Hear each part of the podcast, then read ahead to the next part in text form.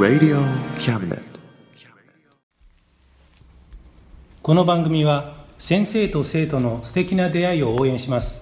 学習塾予備校講師専門の求人・給食サイト塾ワーク。倉敷の力医学研究で社会にそして人々の健康に貢献する川崎医科大学衛生学。日本初日本国内のタイ情報フリーマガジン D マークマガジンタイ料理、タイ雑貨、タイ古式マッサージなどのお店情報が満載。タイのポータルサイト、タイストリート。タレントや著名人のデザインを手掛けるクリエイターがあなたのブログを魅力的にリメイク。ブログ工房 by ワールドストリート。スマートフォンサイト、アプリ、Facebook 活用。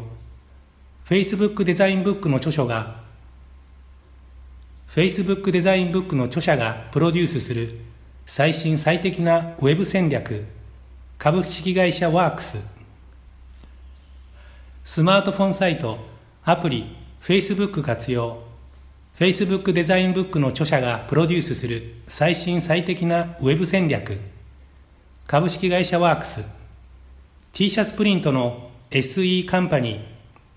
そして学生と社会人と外国人のちょっとユニークなコラムマガジン月刊キャムネットの提供で上海松江局松江大学城スタジオよりお送りします。皆さんこんにちは、えー今日は、えー第4回目になります。今日のゲストは上海にいらして2年半えーの、えー今ライターをされているハルさんにえー来ていただきましたでハルさんはそのここの2年半ですね上海のまあいろんなところに行かれて、まあ、日本人えー中国の人、まあ、そいろんな方にあお会いしてえー話を聞かれているのであその辺の体験ですねその辺のお話をえーじっくり聞かせていただきたいと思います。じゃあ今日はよろしくお願いします。よろしくお願いします。その春さんがそのこちら上海に来られた時期っていうのは2年半前ということで、はい。正確に言うと2000 17年のええ4月。あ4月ですね。はい。はい、わかりました。でその前にはその上海に来られたあるいは中国に来られたとか、はい。ということは？あ、あります。あの私えっ、と大学の専攻が中国語だったので、うんえーいつ20年前ぐらいあの北京。あ北京ですね。西安。うんで上海は2000年ぐらいにうん。一度うん。あの本当に短い旅行で来たぐらいでした。はい。あのその、えー今おっしゃった北京西安っていうのはそのえー旅行留学そうです。あのえっ、と大学1年生から2年生になる春休みの、えー。あの旅行でで友人3人と一緒に、あの遊びに来ました、はい、でその時は、まあ、あの上海ではなくて北京と西安はい、ですね、はい。それはそのなぜ北京と、まあ、北の方に絞ったというか、あえっ、とですねそれはあの、一緒に行ったその友人がたまたま、えっ、と北京と西安にお友達が中国人のお友達がいて、で当時は確かなんか招待状みたいななんていうかあのヤオチンハンみたいな。あきょあの許可証許可証みたいなのをもらわないとえーいけなかったようなちょっとちょっとちょっとうろ覚えなんですけど、あで、まあ、その方から、えあのーそういうレターをもらったっていうことで、まあ、北京と西安に行ったんですよね。はい。じゃあえそういうその紹介状みたいなのがないといけないっていうことは、うんうん。例えばホテルとかっていうのも、はい結構そうなので確かどっか大学のうん。招待状みたいなところに泊めていただいた記憶があります、うん。はい。というとそのえっ、と私もその80年代に招待状一回泊まったことあるんですけども、はい。はい結構もう簡素は簡簡素素ですよね。簡素でした。はい、えーはい。なるほど。当時の北京どうでしたか、えもうなんかあのーもう辛い思いし思い出しかなくて。旅行でですか？旅行で、えー。まずはその北京のあれん？当時多分まだあの首都国際空港じゃない空港に降り立って、うん。でいきなりその当時のまああれですね黒タクというか白タクっていう白かタクはいはい。あれにまんまと騙されで3人だったのに300元？そう当時。1人100元って言われたんですよ。はあ？と思って。通常はいくらですかね？当時でわかんないんですけど。結構空港だと遠いですよね比較的ね、はい。でもまあそんなに高くはないでしょうけど、でさすがに300と思ったんですけど、うん。もう結構夜遅かったんですよ到着したのが。あなのでもうでしかも3人とも初めてだし、ーうん。まだもう二十歳そこそこで、ねちょっと女性ですもんね。そうなんですよね、ん。ちょっと怖いなと思ってししょうがないので、まあ、3人300元払いでその後、まあそう西安にあのもう当時はガウティエとかなかったんで、うん。あの夜行で、あはいはいの8時間ぐらいかけて行ったんですけど、はいはい。その車内で購入したパンになぜか当たり。パンに当たり。どどんなパンですか？しょしょ。ほんほんと普通のあのなんですかコッペパンみたいな。ああの6個入りみたいなあはいので、はいはい。ちょっと丸みを帯そうですそうです。6個入入りで当時5元とかなんかそんなんて売ってたのを買って食べたらもう翌朝本当にもうああみたいな感じ。それは春さんだけですか？私だけです 他の二人も食べてる。はい。なんともなかった。大丈夫だったんですよね。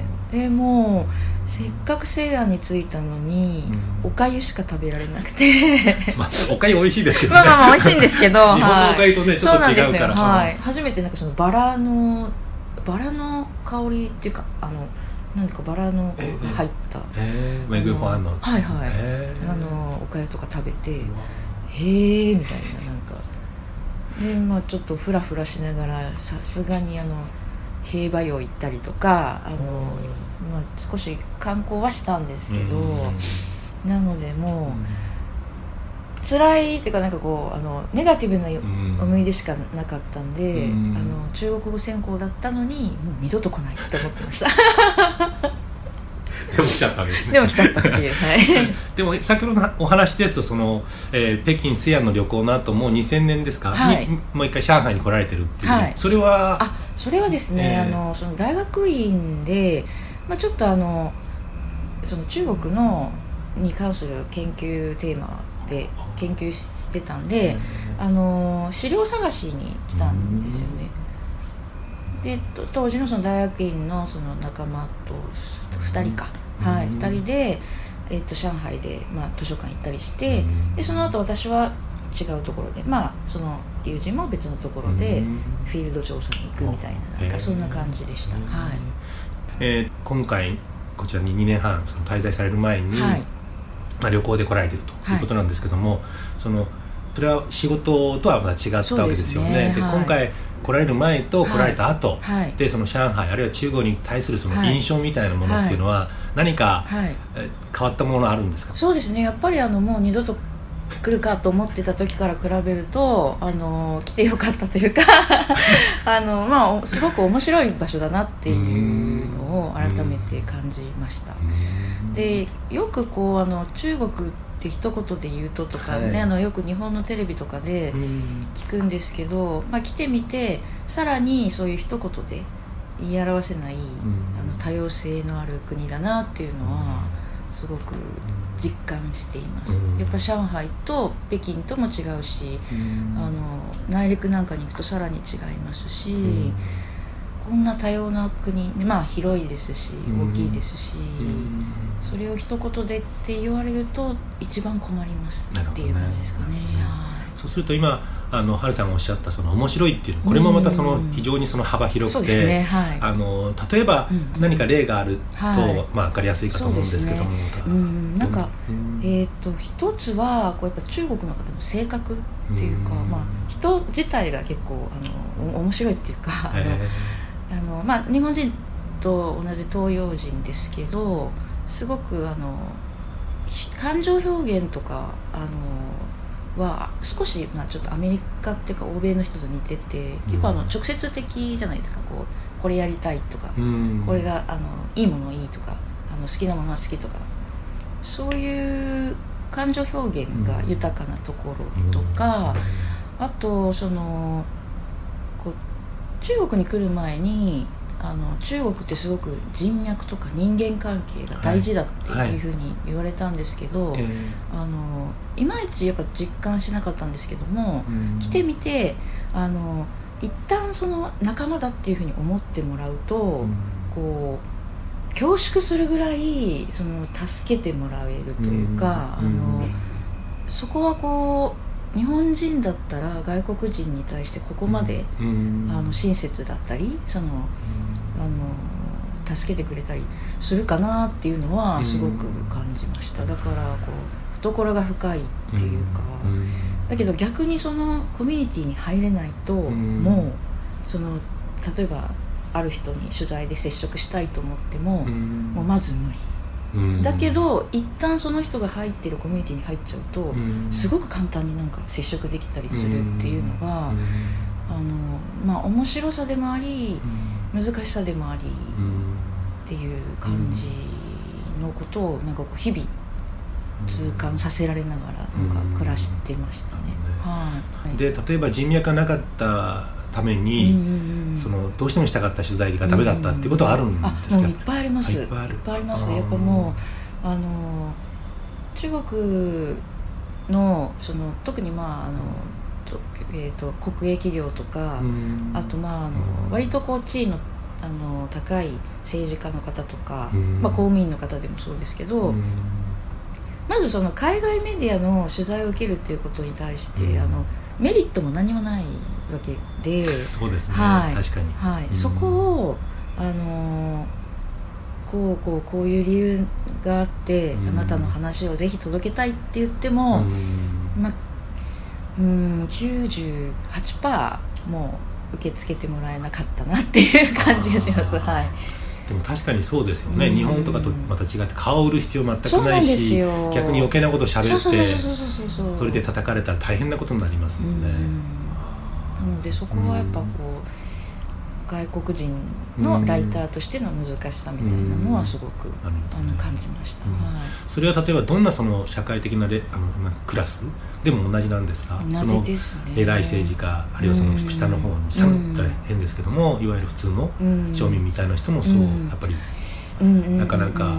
そうですね。例えばその、まあ、上海市のあの、まあ、日本だったら例えばその東京のうん。千代田区の区長とかだと普通にこうアポを取って、はい。でこういう理由でって取材を申し込めば、うん。あのまあ、ほぼほぼ受けてくださるんです上海で、うん。例えばファンプ中の区長にうん。こうこうこういう理由でとかっていうのは、まあ、まず不可能だったりしますので、うん。だからその公務員に取材するっていう本当にもううんまあまあなんですかねあのこう入賞したての方とかでも、うん。うんもう難しいですねほとんど無理なわけですねそうですそうですはそれってやっぱりその日本だったら公務員なんかは特にその、いうんですかね、考え方をきちんと市民にとか区民に伝えなきゃいけないと、伝えてもらわなきゃいけないっていうことで、はい記者の方にはまあ義務というかそうですね。話さなきゃいけないっていうのはあると、はい。そういう発想がないんですかね こっちはねやっまあ、ぱおそらくやっぱこうあのこちらのその完成メディアっていうか、うん。まあ、上海だったら「ジェファン・リーパオ」とかあの文愛法とかああいうところに載ってるでしょっていうり、うん。ことだと思うんです、ね。なるほど。公式見解はこれですと、それ以外は言うことはないっそうです。ていう感じね。はい。なるほどね。あとはまあその役役所があの取材を受けてくれる唯一の機会としてはこうメディアツアーみたいなのをこう例えば今日はこういうところを見学に行きますんで参加してくださいっていうのがあるんですけどまあ向こうが見せたいものなイコール我々が見たいものっていうのと、まあ、必ずしも一致しないのでそうですね。うん まあでも行くことは行きましょうと。そうそうそういうことをね聞いとかないとやっぱりあと後々ね、はいあのい。ろいろとまあ便宜を図ってもらえなかったりとか、ううんなるほど。その辺のその人脈の作り方っていうのはうんうんうんうん。ハルさんはどうやってこの気づこうとこう努力されているんですか？いやもう私もこう教えてもらいたいぐらいなんですけどやっぱりなんでしょうね。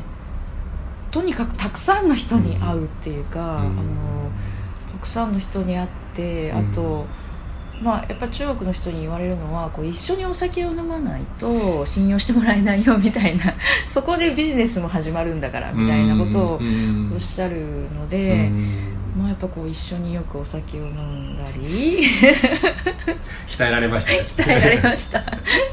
肝臓がだいぶみたいな。はい、先ほどハルさんその、まあ、いろんな人たくさんの人に会うっていうはい、例えば名刺とかっていうのは、はい。どのぐらいこう配られたとかっていうのは数はああ多分。あります？えー、どれ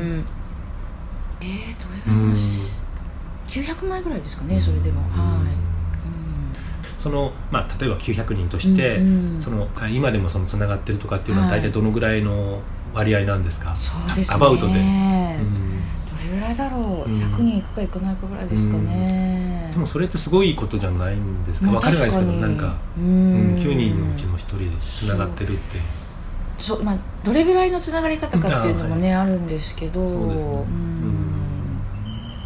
その辺その例えば日本での取材うん。人間関係づくりとか、はい。取材とかと比べて、うんうん。まあどうでしょう？特に難しいんですか？うーんやっぱりこう基本そのあんまりこう関係される立場じゃないので関係される立場ではないと自分で思ってるので、あのこうまあ仲間に入れてそのコミュニティに入れてもらえたら、うん。まずはこうやっぱちょっと疑ってしまうっていうかこの人たちは私に何を求めてるのかなとか、あの何を私は見返りで、えーこう提供しなきゃいけないのかなとか、うん。結構ちょっとそういう深読みをしてしまったりするのがうん。なんかこう癖になってしまったというか、うん。はい、別に何か求められたとか、うん。あのそういうのはあのそんなにないんですけれどもなんとなくやっぱこうちょ,、うん。ちょっとやっぱこう見,、ま、見ま身構えてしまうっていうか、それはまあ日本とは全然違いますね。ということはそのこちらだと見返りを要求されたことっていうのはまあまあ数としてはいやそんなにないんですけどやっぱりこうあのーね、そう食事する時とかもあのー、うん。日本みたいにほら割り勘じゃないじゃないですか。そういう小さいところから、そうですね。こうあ向こうその金銭的負担をしてくださってまで、うん。私をこの会に呼んでくださるっていううん。だけど私はそのどうやってこの人たちに貢献できるのかなみたいに考え出すと結構なんかもうん。もう恐縮してしまうというか。うん。そういうのはなんかありました。さんすごいいい子ですね。いやーなんかこう結構考えちゃう考え込んだ時もあり、うん。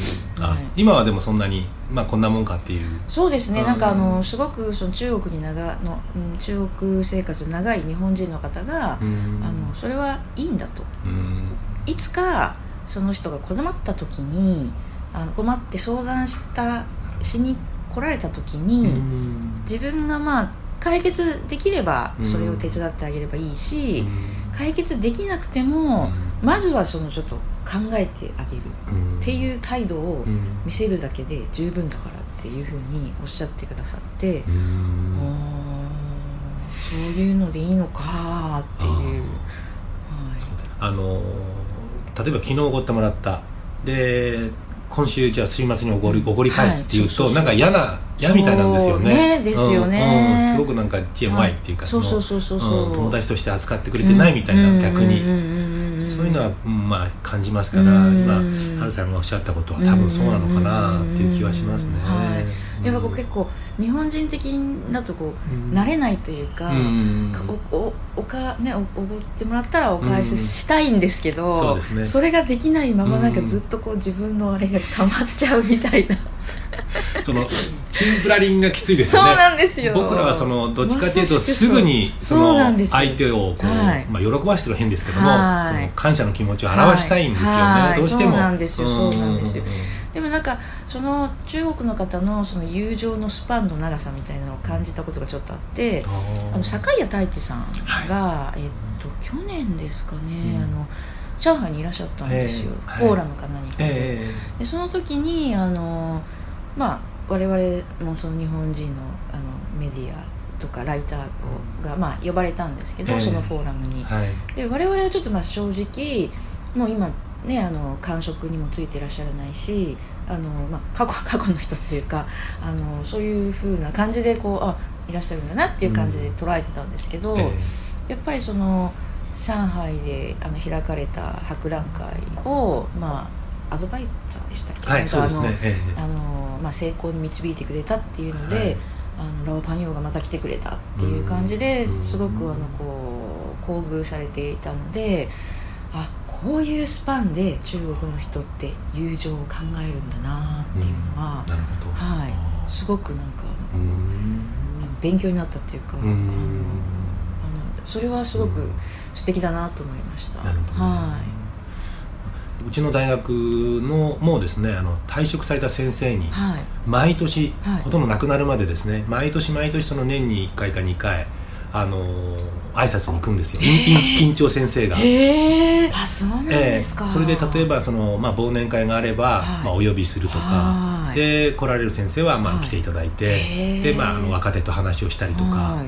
そういうなんかことがあって、うん。だから今の話ちょっとちょっと通じるところあるのかなという気はうん僕日本の大学は知らないんですけども、はい。でも例えば会社を退職した人で、うん。そういうふうに会社とつながってるって話はあまり聞いたことがないですよね。まあ、それは学校だけなのかもしれませんけど、うん一般企業じゃなくて、うんそういうのやっぱりその今おっしゃったことすごくよくわかりますね。スパンの長さがね違うんじゃないかっていう,、というのはなんかすごくうん。思いました。いい話でした、なるほど。あとその、はい。上海にいる日本人に関してのなんかはい印象とか、あるいはこういう出来事があったとか、はい。何かエピソードがあったらちょちょっと教えていただきたいんですけども。そうですね、やっぱなんか上海って働く日本人女性があほんなんか多いなっていう印象です。あ春さんも含めてね。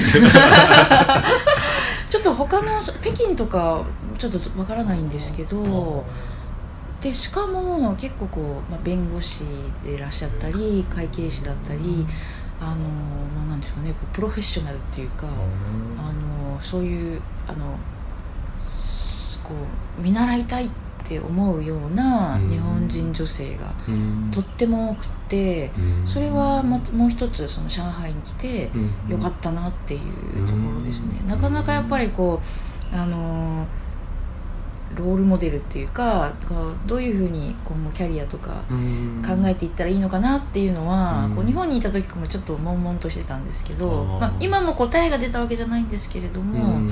あのそうやってこう、まあ、専門知識を持って、うん。あの海外であのちゃんとこうあの、えー責任あるポジションで働いてらっしゃる方が、うん。にお会いできたのはとっても良かったことです、はいその、えー今おっしゃられたその日本人の女性っていうのは、んんうんうんあの会社企業に勤めていらっしゃる。そうですね。駐在の方が、うん。まあ、あのお多いんですけど、うん。で日本人なんですけどあのもちろんその外資系だったりあの、うん。日本企業じゃなくて外資系の方だったりもしするのでああのそういうこう日本企業と文化の違いとかうん。働き方の違いとーかうん。あとそういった方から見たこう日本のその企業風土とかうん。そういう話とかをいろいろさせてもらったのですごくあの実りあるあの出会いが多くてあうん。のたあのそれは嬉しかったです。うん。それはじゃあ、えっと春さんにとって今後のはい。春さんにとってうん。どんなふうに、まうん。まあ、このまま今のお仕事は続けて。そうですね。一応続け、続けるんですけどあのでもきっと私自身の働き方は変わるだろうなと思いますうん。え例えば今まではあのもうそれこそあの結構まあ不規則なあの業界なので、ええ。それが当たり前だと思っていて、うん。でかつやっぱこうその付き合うあのあ人たちもうん。どうしてもやっぱりこう生活時間が一緒なので同業の人があ今思うと同業の人が多くどて、うん。でこう上海に来てみて、うん。そういった方とお話しする機会を得て、はい。まあなんか一つこうなんていうんですかね。社会人引きこもりになってたなっていう感じですか？その社内の社内とか同業の人間関係でうん。なんかこう完結してて。してたっていう感じの。うん。それに気づいたのとあとこう不勉強なことが多かったなっていうなんかこう社会のこととか知ってるつもりだったですけど全然、あの全くこう知識が追いついてない分野もたくさんあるっていうことに気づかされましたしでそれをそれに気づいてなかったっていうのに気づかされてこう なるほど。ああこのままではいけないと。すごいですね。根本的な気づきを、そうなんですよ。気づきを皆さんに与えていただいて。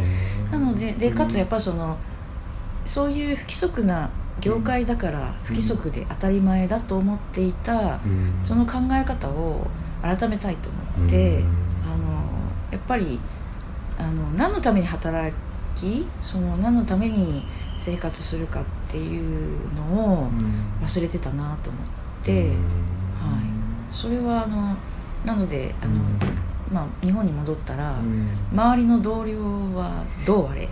私は絶対ワーク・ライフ・バランスをきちんと追求して、うん。会いたい人に会う。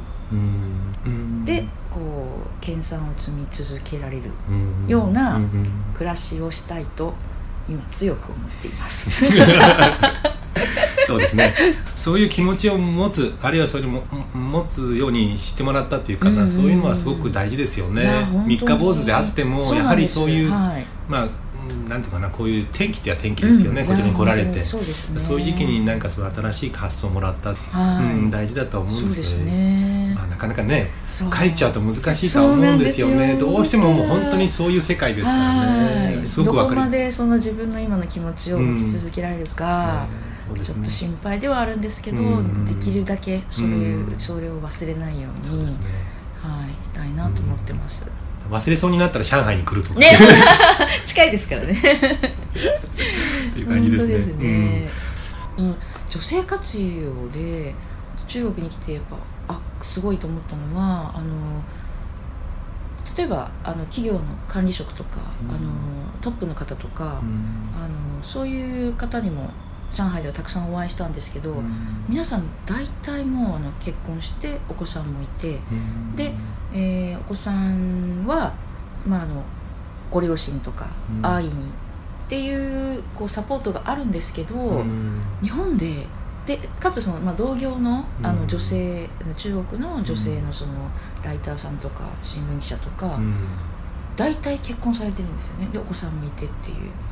でそれは日本と全く違うので,、うん。で別にその女性活用とか声高に言ってるわけじゃないのにあのまああのまあ、いろんな意見はあると思いますけどあの、まあ、ある意味実現されてるっていうか、当たり前になってるっていうかこれはいいなと思いました、うん。うん。そうですね。はい、確かに。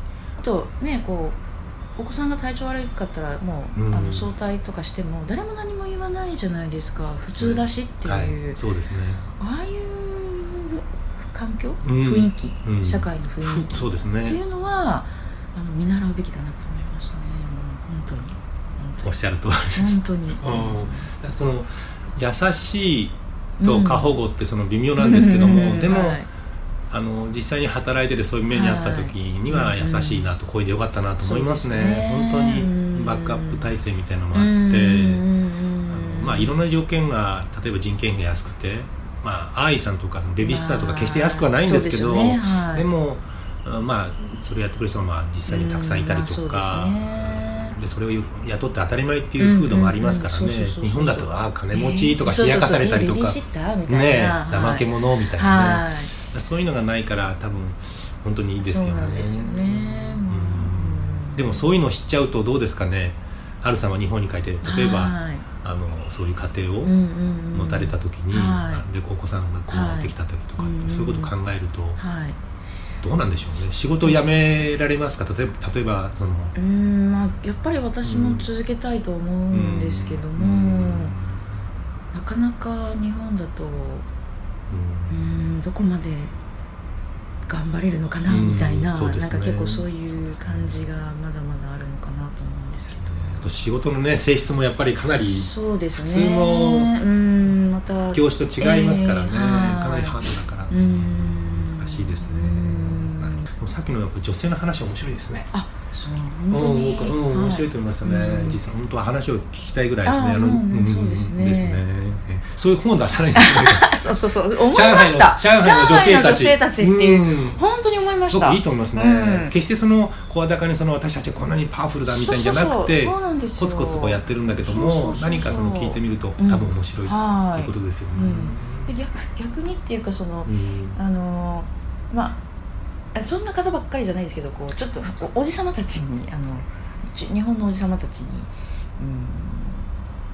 うん、失望することもあったりというか、あ例えばあのーこうねあの上海ですとグーベイに行けばあの中国語を話さずにこう暮らせる生活ができるじゃないですか、うんそうですね。グーベイから出ないみたいな上上海せっかく海外にいるのになみたいな。そうですね。そうすると本当に、えー方もちょっとちらほらいたりするとなんかやっぱりこう新しいものとかあの未知のものにこう飛び込んでみようと思うのは女性の方がなんか勇敢なのかなとかあの思っちゃったりしますけど。どね。で例えばその日本人の駐在員はいの奥さんで、はい。まあ、仕事はしてないけど上海にいるっていう、まあ、うんうん。うん夫の旦那さんの、えー仕事で、まあ、こっちしょうがなく来ちゃったっていう方とうんうんうんのお話とかされる、そうですね、うん。あの少ないんですけど、うん。いらっしゃって、うん。そういう人たちどうですか？もうグーベイから出ないとかそういう感じではない？いやーなんかあの、まあ、本当にひねお忙しかったりするあ。と人によるとは思うんですけど、うん。あの本当にこう活動的で、うん。あのいろんな会をご自身でこううん。開いたり、うん。あのそれこそ交流会に参加したりっていう方がいらっしゃって、あのまたその方もきっとうん。あの、まあ、しょうがなく連れ連れてこられちゃったっていうのかもしれないですけど、うん。今はもう本当にいろんなお友達がいて、あのその方の人生もまたなんかこう変わったんじゃないかなっていう、ん。なるほどね。はいあのなんかこう2個習ったりもうあの書道を習っ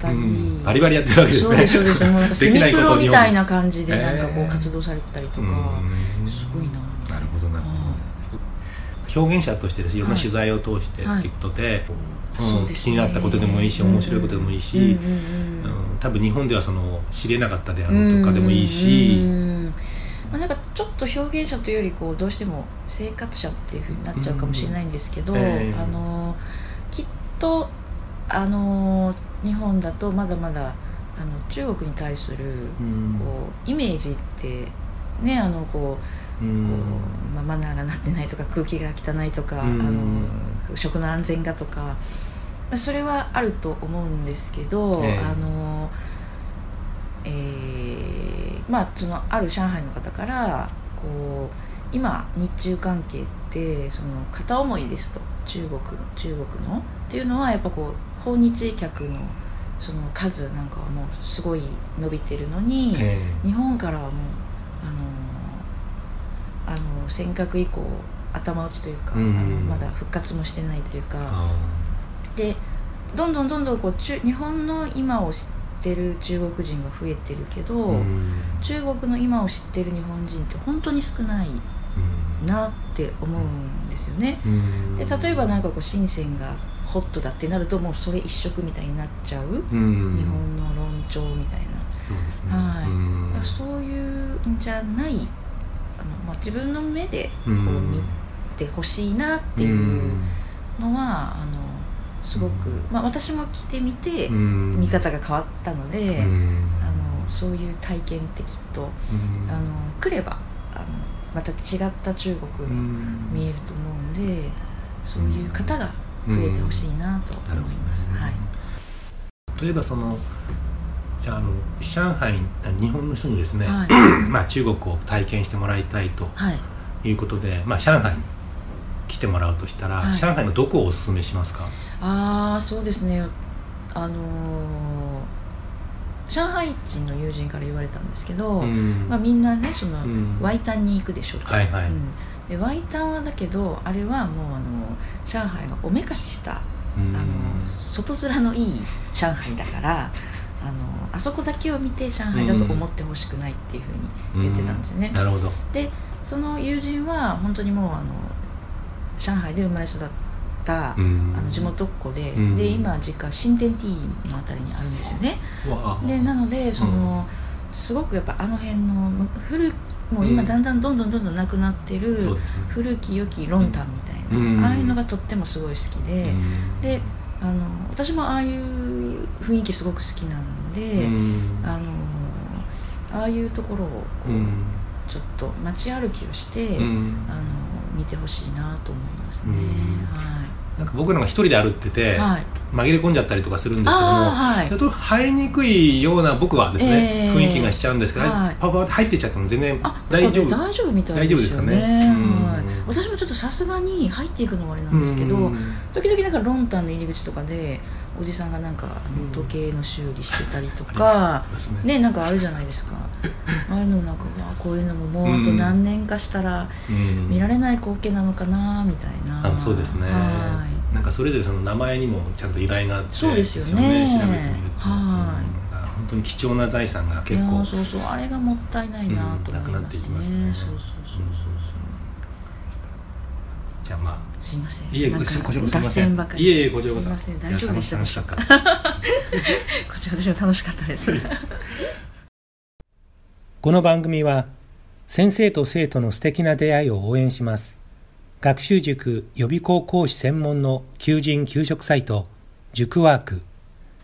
倉敷の力医学研究で社会にそして人々の健康に貢献する川崎医科大学衛生学日本初日本国内のタイ情報フリーマガジン D マークマガジンタイ料理、タイ雑貨、タイ古式マッサージなどのお店情報が満載。タイのポータルサイト、タイストリート。タレントや著名人のデザインも手掛けるクリエイターがあなたのブログを魅力的にリメイク。ブログ工房 by ワールドストリート。スマートフォンサイト、アプリ、Facebook 活用。Facebook デザインブックの著者がプロデュースする最新最適なウェブ戦略。株式会社ワークス。T シャツプリントの SE カンパニー。そして学生と社会人と外国人のちょっとユニークなコラムマガジン。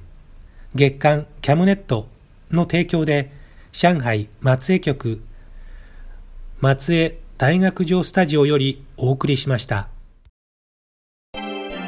Radio Cabinet.